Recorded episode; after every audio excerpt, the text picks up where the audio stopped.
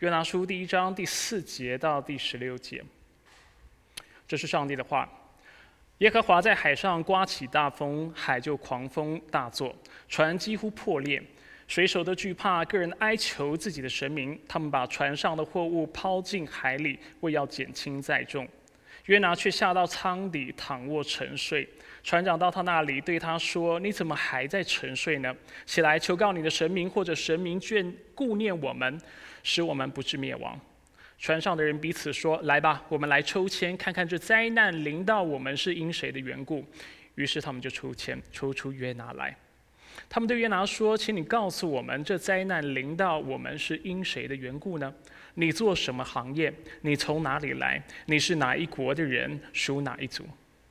他说：“我是希伯来人，我敬畏耶和华天上的上帝，他创造了沧海和陆地。”那些人就大大惧怕，对他说：“你做的是什么事呢？”原来他们已经知道他在躲避耶和华，因为他告诉了他们。海浪越来越汹涌，他们就问他说：“我们当向你做什么，才能使海浪平静呢？”他对他们说：“你们把我抬起来，抛到海里，海就会平静了。我知道你们遭遇这大风浪是因我的缘故。”然而那些人竭力划桨，想要把船靠回陆地，却是不能，因风浪越来越大，扑向他们。于是他们求告耶和华说：“耶和华，求求你不要因这人的性命使我们灭亡，不要使流无辜人血的罪归给我们，因为你耶和华随死自己的旨意行事。”他们把约拿抬起来，抛进海里，海的狂浪就平息了。那些人就大大惧怕耶和华。向耶和华献祭许愿。以上是上帝的话，我们一起低头来做个祷告。现在天父上帝，我们继续来到你面前，主感谢你赐下你的圣言，使我们能够透过你的话语认识你的属性，认识你的旨意，并在今生过那讨你所喜悦，并且诚然能够得到平安和喜乐的生活。主愿我们透过约拿书，能够一起学习什么叫做传福音，什么叫做信福音，什么叫做落实福音在自己的生命当中。主愿我们每一个人透过今天的经文，不是学会站在那高傲、那啊傲慢的人的位置，指着约拿的鼻子说：“你看你多么的羞耻，多么的丢脸，作为先知却如此丢耶和华脸。”但确实使我们每一个人都谦卑，清楚的意识到。若不是上帝的恩典，我们每一个人都跟约拿一样；若不是上帝的恩典，我们没有一个人能够顺服他的旨意；若不是上帝的恩典，我们也想逃跑，我们也想按着自己的血气去要求上帝去做我们想要做的事情或想要看到的事情。所以，主，我们愿意来到你面前，卸下我们自己的主权，但却让你对我们的心来说话。诚然，若这颗心不被你引导，它就枉然劳力，它就无法结出果子，它就没有办法发挥功效，能够讨上帝喜悦。当我们的心、我们的生命无法讨上帝喜悦，我们也无法爱人如己，使我们周围的人能够因为我们的存在，因为我们而得福。因为我们每一个人都被上帝使用，成为上帝荣耀的载具，成为上帝恩典流通的管道。使所有接触到我们的人，能够因为我们的话语，因为我们的生命，因为我们的一举一动，因为我们的神情而得到祝福。所以主愿你看顾我们，将那和平的福音鞋赐给我们，使我们每一个人都穿上，让我们脚踏之地都能够留下你的旨由，带出上帝那奇妙的恩典。那我们感谢赞美你。以上祷告是奉靠主耶稣基督的圣名求，阿门。弟兄姐妹，请坐。我们要继续延续我们上周所开始的信息系列，来谈论劫后余生。上周我跟弟兄姐妹分享，上帝保守他的教会，保守我们能够安然的度过这次的疫情，他并非没有目的。事实上，上帝创造每一个人，拯救每一个人，他的目的未曾有过改变，就是要我们来侍奉他。犹如上帝如何要求那从埃及当中被拯救出来的以色列人要来服侍他，同样的，如今上帝对我们每一个人发出同样的邀请，或者是我们应该用别的词汇来表达，他发出挑战，他发出要求，要我们每一个人来落实那大使命，来宣扬他的奇妙美德。所以，当我们谈论劫后余生这个信息系列的时候，我们应当被提醒：上帝既然保守我们，让我们在疫情当中能够不受害，我们生命就应当归他所用，为他而活，并且落实那传福音的工作。这段时间，我们会继续透过约拿书更深的来思考，并且学习什么是福音，并且我们应当如何来传福音。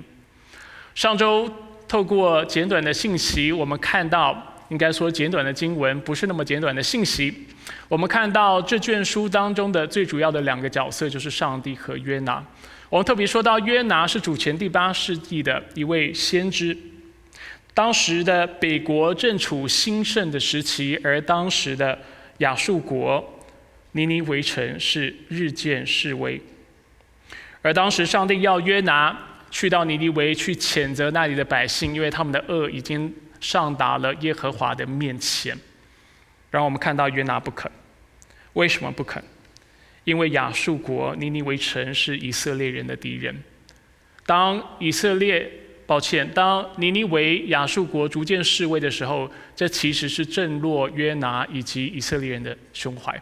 他们乐意看到他们被上帝审判，他们乐意看到亚述国灭亡，他们乐意看到当中每一个人是被屠杀的，而且他们是得不到永生的，这是他们想看到的光景。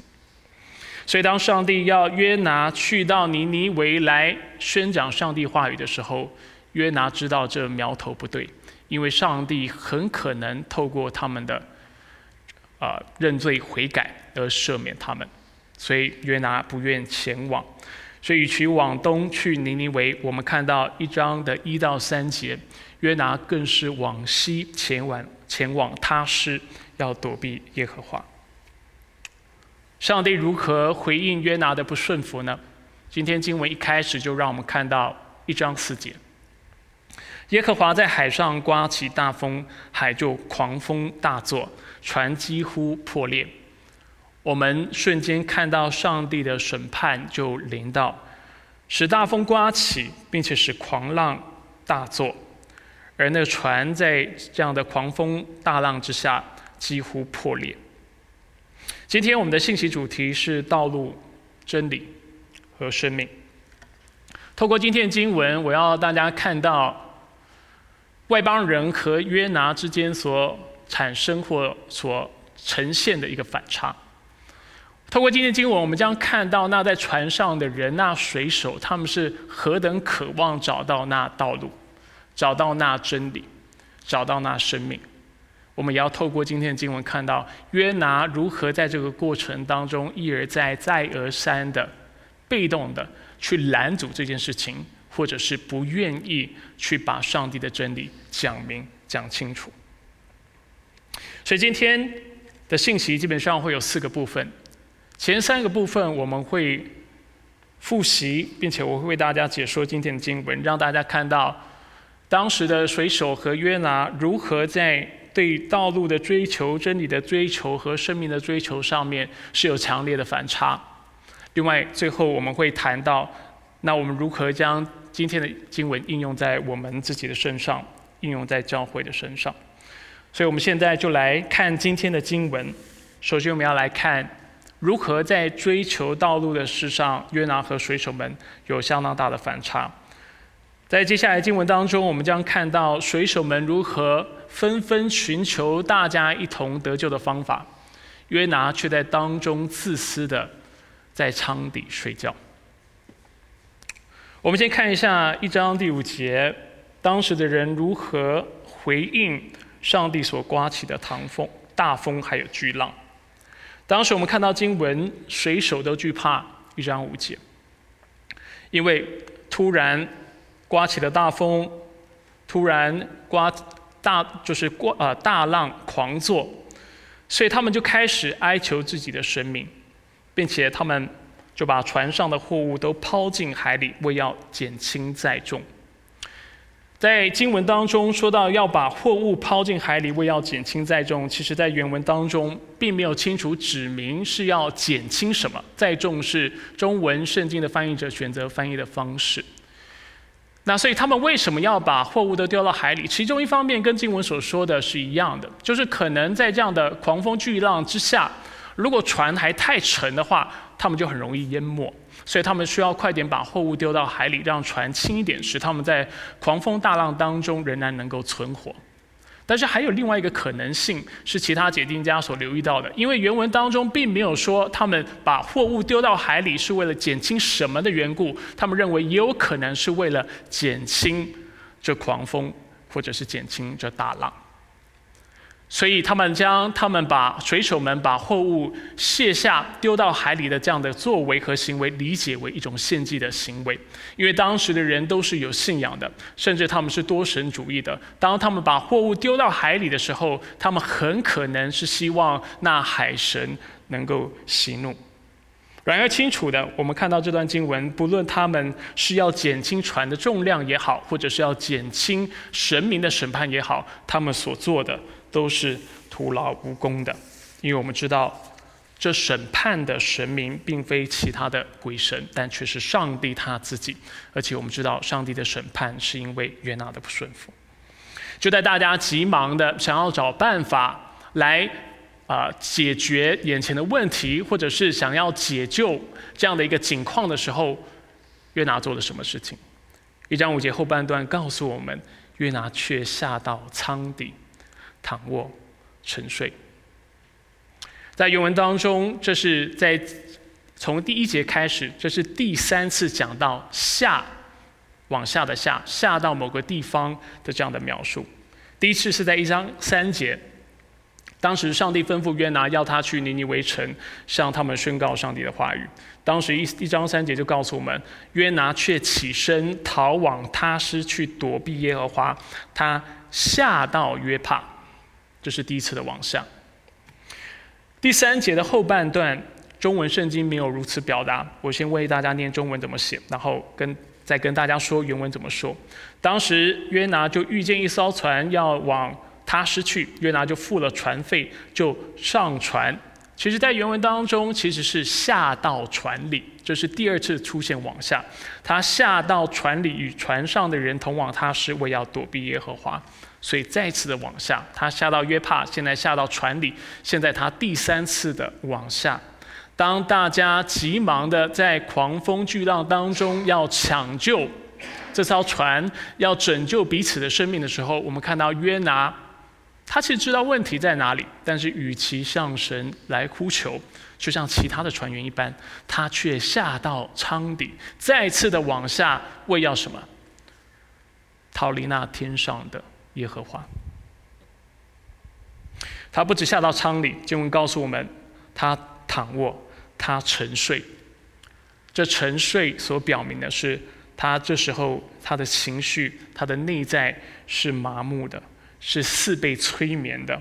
甚至有学者说，他是在逃避现实，就好像很多人，当我们要遇到大考、遇到大患难，或者遇到非很大的苦难的时候，为了让自己心情好过，为了逃离，我们会去睡觉一般。有的人认为，约拿在此所做的就是一个这样的事情，他在逃离上帝，他非常的疲惫，看到狂风巨浪，他其实已经放弃了希望，甚至他没有在思考。他已经放弃了思考，他只想要好好睡觉，逃离上帝的吩咐。一章第六节，我们看到船长的反应，船长就到他那里对他说：“你怎么还在沉睡呢？起来求告你的神明，或者神明顾念我们，使我们不致灭亡。”显然的，这位船长不知道约拿心里经历了什么，也不知道为什么约拿在这船上。但是他非常纳闷的，就是当船上所有的水手都在急忙抢救这艘船，并且在抢救彼此的生命的时候，竟然有一个人叫做约拿，他跑到了舱底下，竟然就沉睡了。船长不能理解这个事情，于是他告诉约拿：“你这是在做什么？起来，向你的神求告吧。”在原文当中，起来和求告正是上帝吩咐约拿去尼尼微做的事情。他叫约拿起来去尼尼微城，向他们宣告上帝的旨意。让我们看到，在这里，船长也叫约拿起来求告你的上帝。约拿有求告上帝吗？很快的，我们会在今天的经文看到，他一次都没有向上帝呼求。所以在这段经文，我们看到一个非常强烈的反差，许多的反差。我们看到水手们在这样的狂风巨浪的状态之下、处境之下，他们纷纷哀求自己的生命。那约拿做了什么？约拿却选择逃离上帝，下到舱底。当水手们为了保存全船人的性命的时候，他们把船上的货物抛进海里。约拿做了什么？他自私的躺卧沉睡。当船长希望约拿起来求告耶和华的时候，我们看到约拿不仅不愿意起来求告，甚至他根本就是逃离耶和华要他去尼尼微城起来宣告上帝旨意的命令。当我们看到船长在他的言辞当中表达，或者神明顾念我们，我们不致灭亡。是相定相信上帝有自由意志，并且将一切主权交给他的时候，约拿却干涉上帝的主权，却想告诉上帝：上帝，你不要告诉我要做什么，我想要看到我想看到的事情。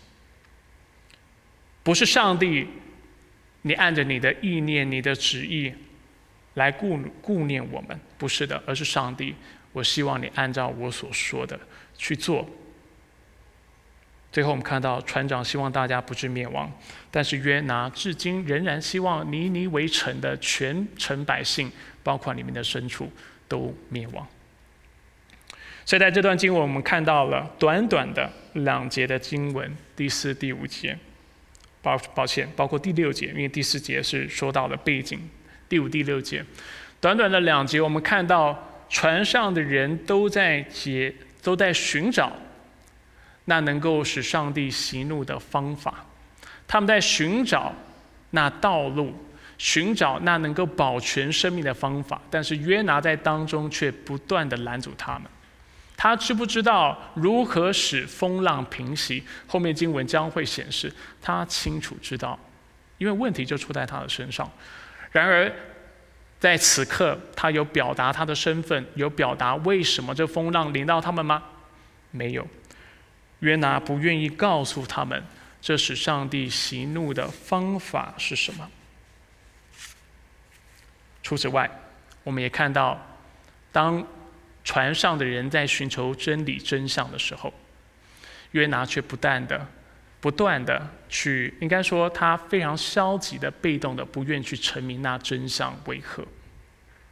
所以第二个部分，我们要看到，在寻求真理的事上。这些水手跟约拿之间也有非常大的反差。一章七到八节，船上的人就彼此说：“来吧，我们来抽签，看看这灾难临到我们是因为谁的缘故。”于是他们就抽签，抽出约拿来。他们对约拿说：“请你告诉我们，这灾难临到我们是因谁的缘故呢？你做什么行业？你从哪里来？你是哪一国的人？属哪一族？”比如刚才已经成名的，对读者来说，我们清楚的知道这灾难临到的原因；但是对当事者，就是当时的水手和船长来说，他们不明白为什么这大风大浪会临到他们。对他们来说，在他们价值观以及世界观当中，他们认为自己已经做了他们可以做的。他们每一个人都是有信仰的，信的是诸神，是各样的神。他们向他们的神哀求，他们做了献祭的表现，把。啊，船上的各样的呃这些的物品丢到了海里，想要献祭，想要去平息海神或者是当中任何神明的愤怒。他们已经做了一切，但是大风大浪仍然尚未退去。他们心里唯一的想法就是：这代表我们当中有人是有问题的，我们当中是有老鼠屎的，使得这大风大浪不会退去。我们需要把这个人找出来。而他们使用的方法是什么呢？我们看到他们是用抽签的方式。那具体怎么抽签，我们不知道。其实到现在，学者对过去以色列人或者是外邦人抽签的方式，仍然是啊有许多不明白的地方。其中一种抽签的方式啊，是我们过去在不同场合所提到的，就是可能在签上面标示人的名字或标示记号，放在一个容器当中，然后你就去摇那容器，那摇出来的第一支签，可能就是上帝的旨意、上帝的心意。这是其中一个抽签或者是执签的方式。另外一种方式跟啊台湾的直角的方式很像，就是是由两个为一对，然后每一个有两面的这样的一个签。如果这一面是深色，一面是浅色，如果把这两个丢到地上，两面都是深色的，这代表啊神明的对这件事情的回答是负面的，是否认的。如果两面都是浅色的，代表他是认同的；如果一深一浅，代表你要再指一次欠。这也是一个可能性。所以啊，我常说，其实台湾文化或者是对民间信仰有一定了解的，其实某种程度上对圣经会有更深的理解，因为很多的传统的信仰。不论是外邦人，或者是甚至以色列信仰，它其实是有类同类似的地方，不一样哈，还是有不一样之处，但它的确有相似之处。至于这签到底是怎么去值、怎么去判断的，我们实在不知道，只知道这个签清楚的表明一件事情，就是他们应当去询问约拿，这个灾难到底是因为谁的缘故。所以我们就看到他们一口气问约拿五个问题。第一，他问他们：“请你告诉我们，这灾难临到我们是因为谁的缘故呢？”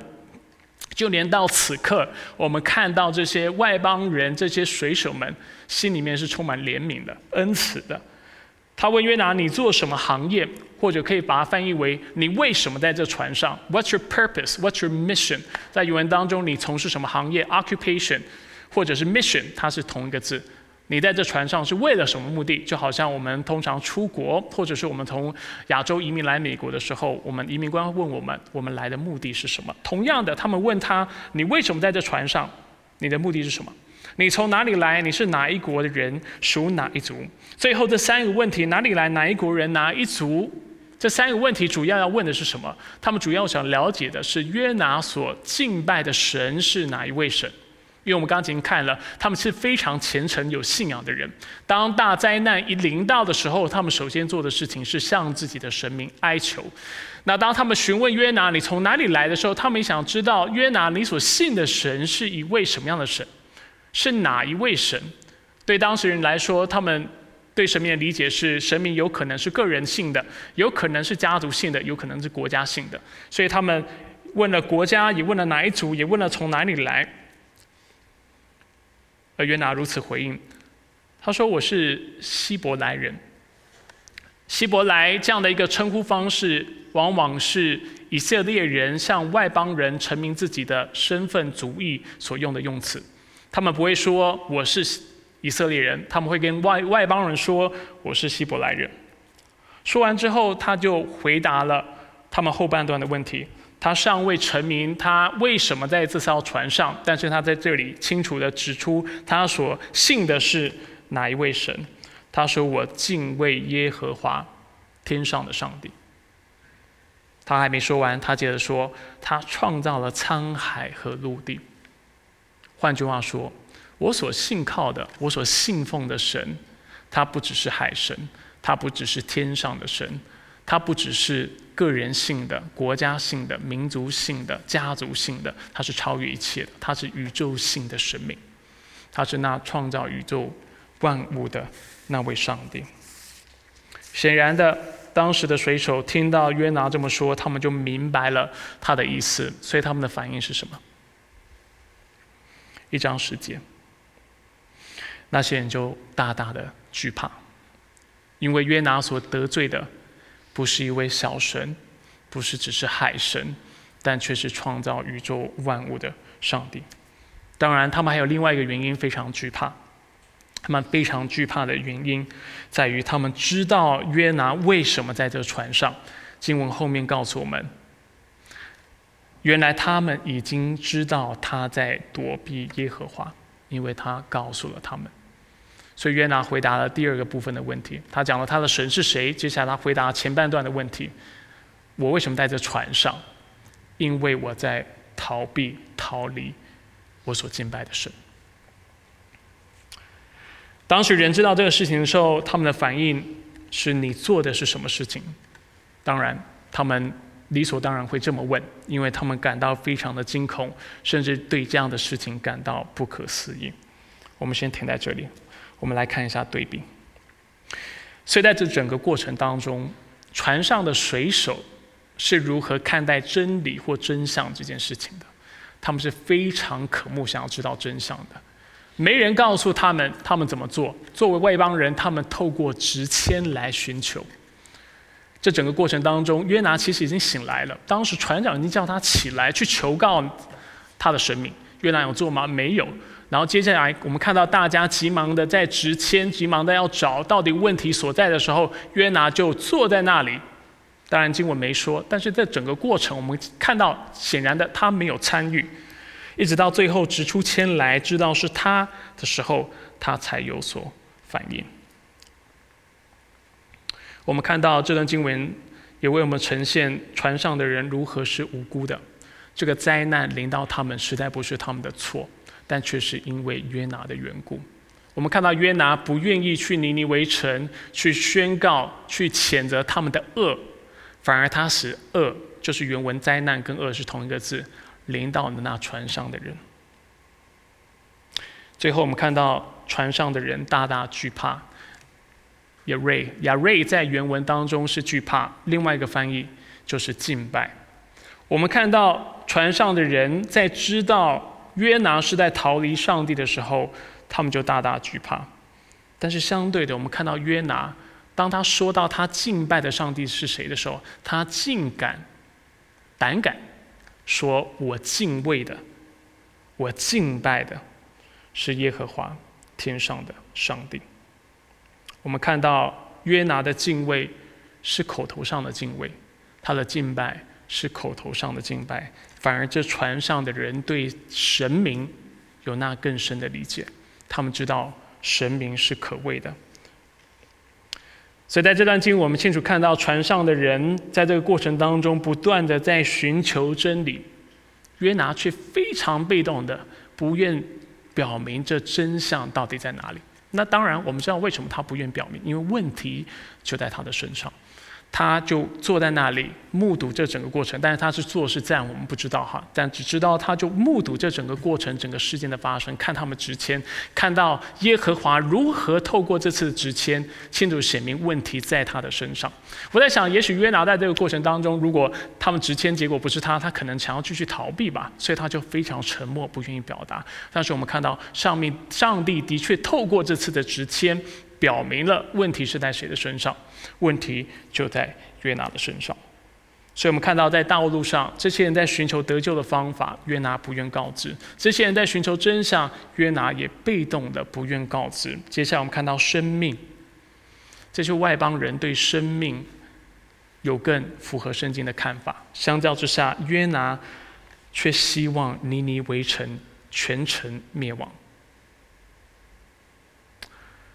经文在一章十一节前半段提醒我们，在这整个过程当中，狂风巨浪尚未退去，甚至是越演越烈，海浪是越来越汹涌。而就在这样的一个情况之下，这些人急忙的询问约拿，他们就对他说：“我们当向你做什么，才能使海浪平静呢？”他们现在知道约拿为什么在这船上了。对不对？约拿清楚告诉他们，他是在逃离上帝，所以他们现在很好奇。那我们要怎么做，使我们能够扭转这一切呢？约拿给了一个非常极端的答案。他说：“你们把我抬起来，抛进海里，海就会平静了。我知道你们遭遇这大风浪是因我的缘故。”乍看之下是非常高尚的情操。愿意借着牺牲自己来成全、成全整船的人，但是我们退一步思考：第一，这个灾难临到跟在船上的人是否有关？无关。我并不是说船上的人没有罪哈，他们肯定有他们的罪，肯定有他们的问题。但是显然的，这次的灾难临到是针对约拿来的。第二，约拿除了愿意牺牲自己的生命之外，是否有第二个选择？答案是肯定的。他第二个选择是什么？就是认罪悔改，愿意回到上帝的面前来落实上帝吩咐他做的话、做的事情。他为什么不能？或者是换句话说，他大可来到神的面前说：“上帝，我得罪了你，我应当顺服你。所以主啊，求你饶恕我，也求你使这灾难。”离开这船船上的人，他们的生命都是无辜的。他丝毫没有说这样的话，但是他因为从心里面要那尼尼微城十二万的人都灭亡的缘故，所以他宁死不屈不屈，不愿意改变他心里的计划，他说：“你就把我丢到海里，就会窒息。”因为他知道是他的问题，但这不是出于何等崇崇高的情操，但只是因为他不愿意悔改，而他能够提供的唯一的解答。结果船上的人如何反应？我们看到船上的人比约拿更有情操。与其直接把约拿丢到海里，如果是水手的话，我大概是第一个把约拿丢到海里的人吧。但是我们看到水手没有这么做，水手的反应是什么？一章十三节。然而那些人竭力划桨，想要把船靠回陆地，却是不能，因风浪越来越大，扑向他们。他们听完约拿的建议之后，他们并没有马上把约拿丢到海里，他们却尽可能的、尽能力的想要保存约拿的性命。他们听完以后觉得这太疯狂了，我们怎么可能把你丢到海里？我们都不知道你，我们把你丢到海里，你所敬拜的神会不会对我们更愤怒？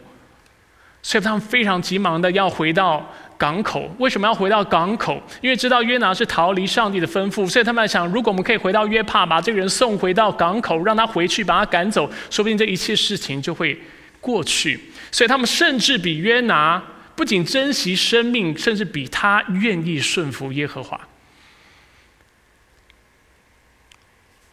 当然，他们知道他们是他们的努力是白费的，因为上帝不愿使风浪平息。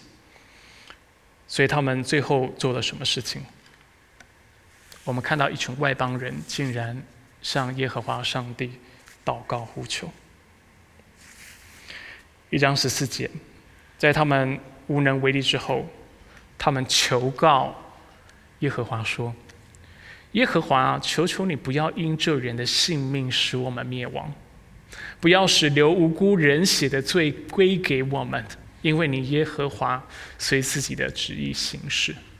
我们看到他祷告，我们看到他们甚至请求耶和华的赦罪之恩，他们罪都还没做，错误都还没犯，人都还没丢，他们先跟神说：“神啊！”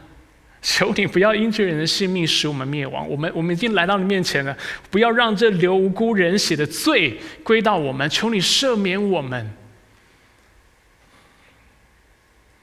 而且他们说，因为你耶和华随自己的旨意行事，这是第二次在经文当中，我们看到就连外邦人都尊敬或者是尊重上帝的主权意志。比起约拿，约拿是希望上帝。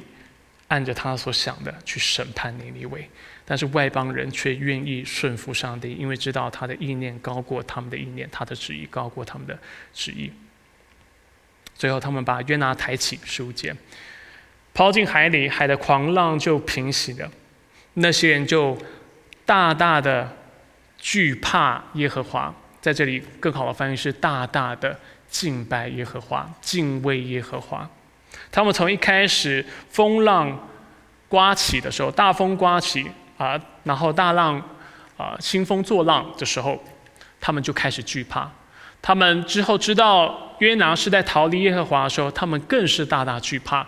如今他们看到耶和华如何因为约拿被抛进海里而止息风浪的时候，他们不再是惧怕，他们从心里就对这位上帝产生敬虔的敬畏。他们就开始敬拜这位神。我们怎么知道他们敬拜耶和华？因为他们向耶和华献祭许愿，他们愿意委身信奉这位神，愿意继续的向他来献祭。我们再次看到强烈的对比。我们看到船上的人求告耶和华，约拿却从头到尾不愿开口来求告神。我们看到船上的人跟上帝求赦免，我们却看到约拿宁死不屈，不向求上帝求赦免，他也不愿意认罪悔改。我们看到外邦人在听到约拿的建议之后，竟然尽其所能的在维护约拿的生命，我们却看到约拿心如何的刚硬，希望尼尼微城十万十二万人口，包括当中的牲畜都灭亡。我们看到，再次的看到外邦人高举上帝主权的意志，我们却看到上帝哦，约拿不愿上帝按着自己的心意来行事，却要求上帝要按着他的方式来行事。最终讽刺的，我们看到约拿一一的拦阻，不愿意让外邦人去找到道路、真理和生命，上帝却将救恩赐给了他们。整船的人竟然在最终惧怕了耶和华，敬畏耶和华，向耶和华献祭许愿。所以在今天的信息，透过这一段经文，非常某种程度上不幸的经文，我们看到约拿如何再三的去反对、抵挡上帝的旨意。相较之下，非常讽刺的，我们看到那不认识神的人，竟然比约拿近前，比约拿更渴望寻求那能够啊使上帝息怒或平息上帝愤怒的方法道路。他们寻求那真理，寻求事情的真相。但是约拿却整在整个过程当中非常的被动。最后我们看到他们是珍惜生命、渴望生命的，但是约拿却轻视生命，不仅轻视尼尼微城十二万人口的生命，也轻视自己的生命。所以这段经文跟我们之间有什么样的关系呢？我们最后来看三个应用。第一，我觉得这段经文这个事件提醒了我们第一件事情，就是我们应当行公义也好怜悯，或者是用另外一个方式来表达，我们不要因为追求公义的缘故，使我们错失了、忽略了周围去怜悯给予的机会。在整个过程当中，我们看到约拿他心里面有一个他对公义的。标准和要求，他认为，如果上帝是公义的，他一定要审判尼尼为人；如果上帝是公义的，他就一定要做什么样的事情。所以在整个过程当中，他紧抓着他自己心中的义，他自以为的上帝的义，然后甚至使他自己非常沮丧，到了船上，跑到窗舱底去睡觉。而在过程当中，我们看到，当大风巨浪。临到的时候，与其去怜悯、去照应到周围人的需要，他却自私的在睡觉，只看到他自己的公益无法达成的这样的状态。而这样的情况，在别人的眼里，虽然我们看似在追求公益，约拿看似在追求公益，但是在船长的眼里，在别人眼里却认为他是非常自私的。而同样的。当我们自己在追求公义，以为自己在追求公义，却不愿意去怜悯人的时候，其实我们是把恶带到我们的生活当中，我们自己却不自知。大家试想一下，就可以知道我在说的是什么。我们周围都有一些人，可能甚至就是我们自己，是不愿意去饶恕的，是心里很容易有苦毒的，是心里面有很多埋怨的。而通常，当我们是这个状态，或我们周围的人是这样的状态的时候，它往往影响到他们跟我们的关系，或者是我们跟其他人关系。没有人喜欢跟这些非常充满苦毒或者心中自意的人相处。而在这种情况下，这样的人就把恶带到关系、带到环境当中，但是自己却不知道。当我们行公义。但却不好怜悯的时候，我们会常常用对立的方式来看待关系，不是你死我活，就是你活我死。而这样的状态使我们看不到第三个方法，就在这，就像这段经文所呈现的，其实约拿大可认罪悔改，顺服上帝，事情就解决了。但是他只看到极端的方式。很多时候在我们生活当中，我们用非常极端的方式来处理问题，原因就在于我们容易。把事情黑白啊分明，然后把对方放在自己的对立面，不是你死我活，就是我活啊，你活我死的这样的状态，我们就看不到第三个可能。而今天的经文让我们看到，我们总是要透过福音的方式来寻求那第三个可怜可能的方式，不是寻求公义，应该说不是寻求怜悯就不寻求公义，我们要寻求公义。只是我们透过宣扬公义之后，我们也要宣扬那怜悯的方式，那和解的方式。而今天我们也不是只是讲恩典，或者是啊讲恩慈，但是却不讲原则，这也不是圣经的教导。但就是同时，我们应当追求公义，也追求怜悯，这才是上帝的心意。所以这是第一点，我们值得去思考的，就是我们是否跟约拿一样，有这种寻求公义过当的状态。或者是用过当来描述，也许不是最合适的，而是我们只寻求公义，但却不寻求怜悯；我们只只啊只在意对错，但却没有去留意在这对错当中我们如何和好，我们如何在这当中能够去爱，并且带下上帝的怜悯。这是第一点。第二点，我们值得留意的是，我们应当传福音，我们该传福音。但是这里我又写了一个逗号，我们看下一个重点好吗？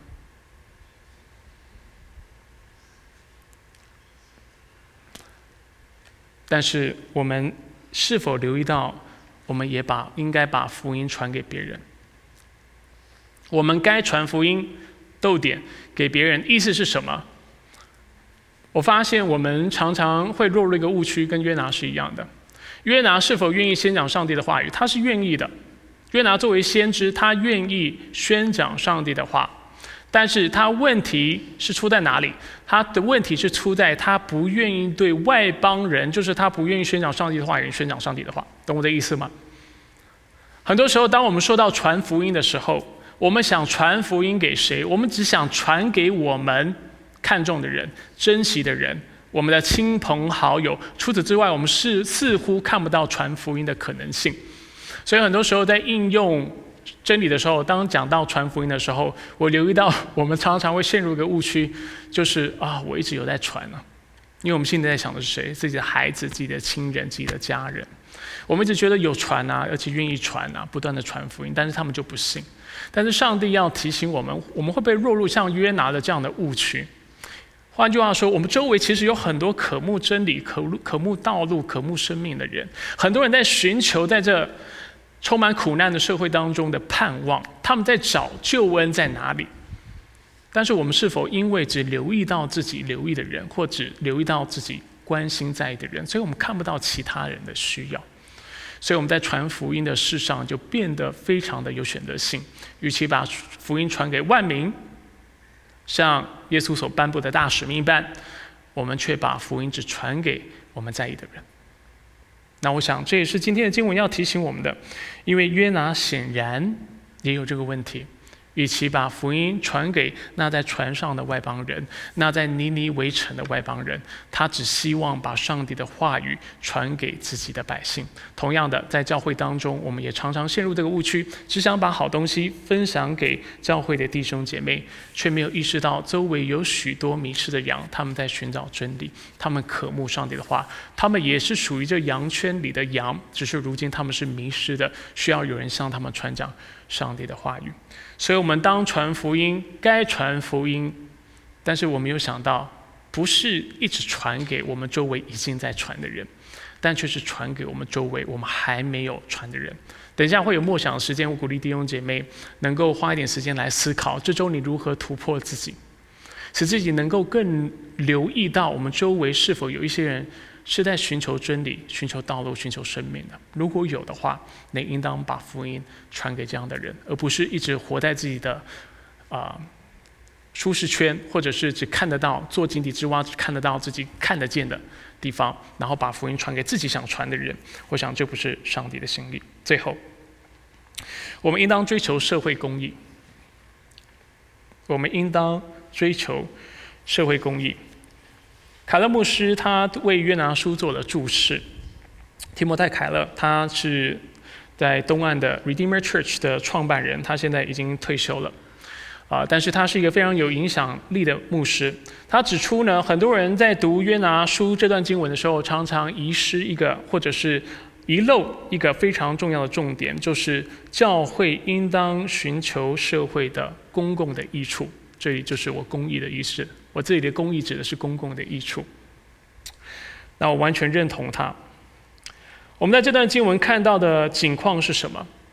首先，我们看到第一，信与不信的人其实都在同样一艘船上。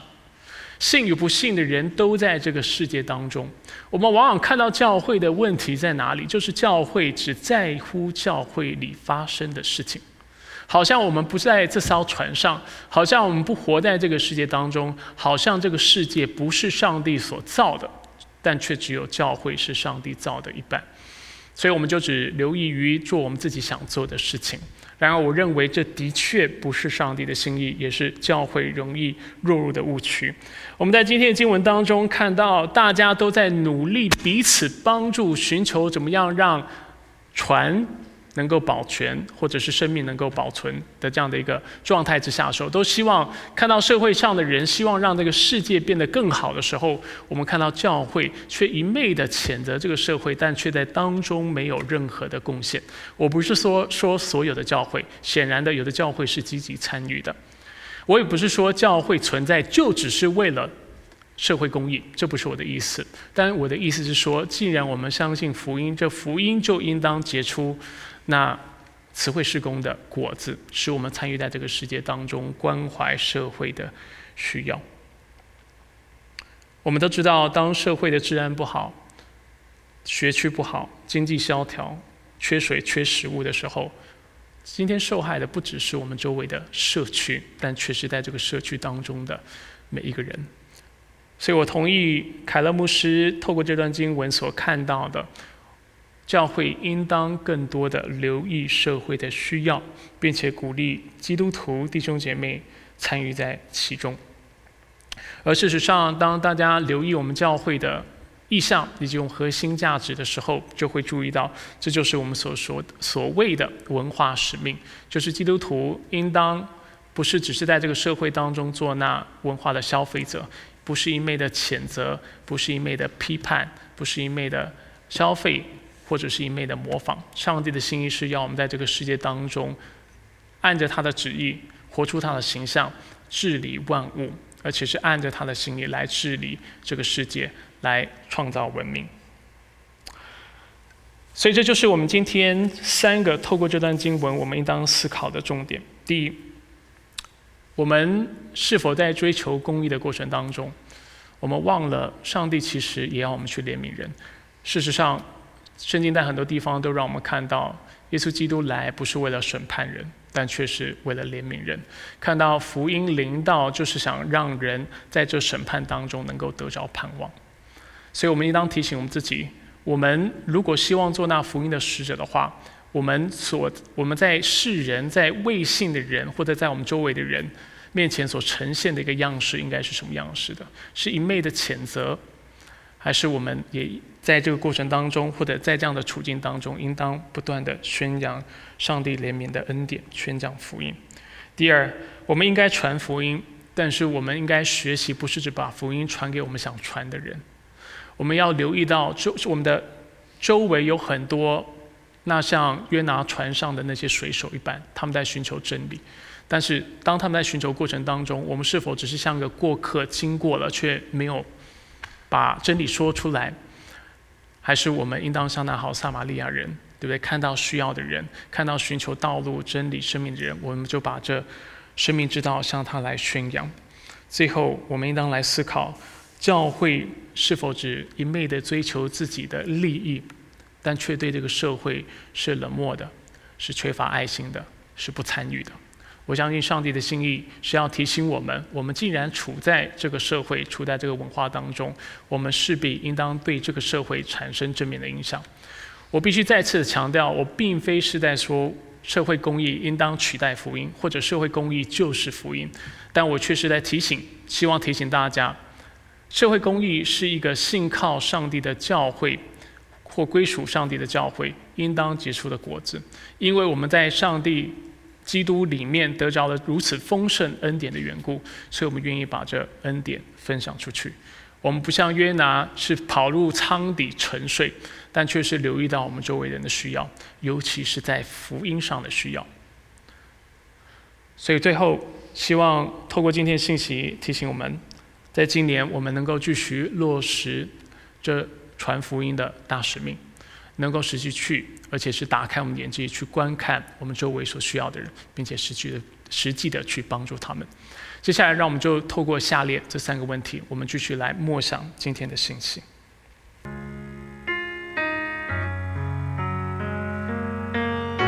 随着，我们来到你面前，首先愿你的话语光照我们，愿你的福音光照我们，教导我们，使我们能够行公义，但是同时好怜悯。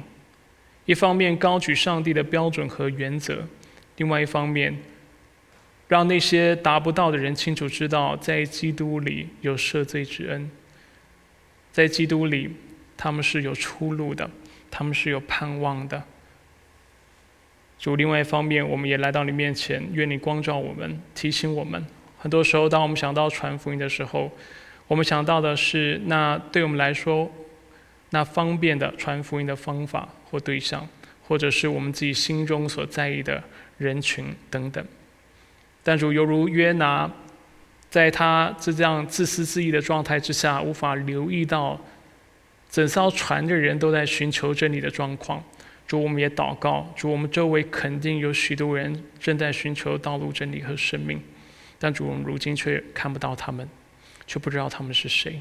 主，愿你打开我们的眼睛，让我们在这周不断思考这个问题的时候，让我们能够留意到我们周围有些人，他也许不是我们很自然的会去想要接触的人，或者是我们通常容易忽视的人。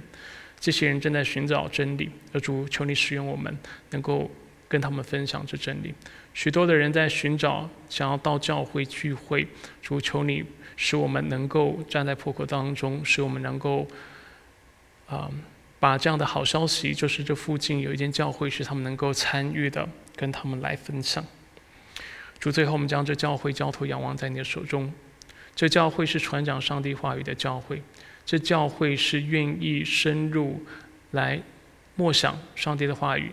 而且栽种在上帝的话语当中的教会，但主，我们也渴望我们对你话语的渴慕，不使得我们心变得刚硬，不使得我们对社会变得冷漠，不使得我们看待啊文化的方式变得一昧的谴责、一昧的批判、一昧的消费、一昧的拷贝效仿。但主，我们却能够按照你的心意，参与在这个社会当中。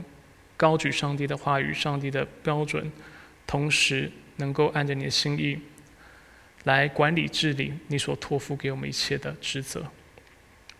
主，我们愿意在小事上忠心，我们愿意在我们所能的范围、所及的范围当中去寻找服侍的可能。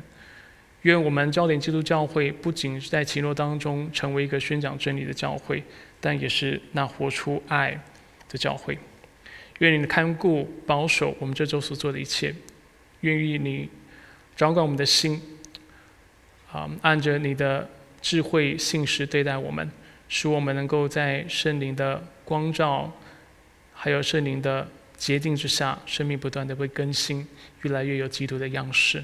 我们感谢赞美你。以上祷告是奉靠主耶稣基督的圣名求，阿门。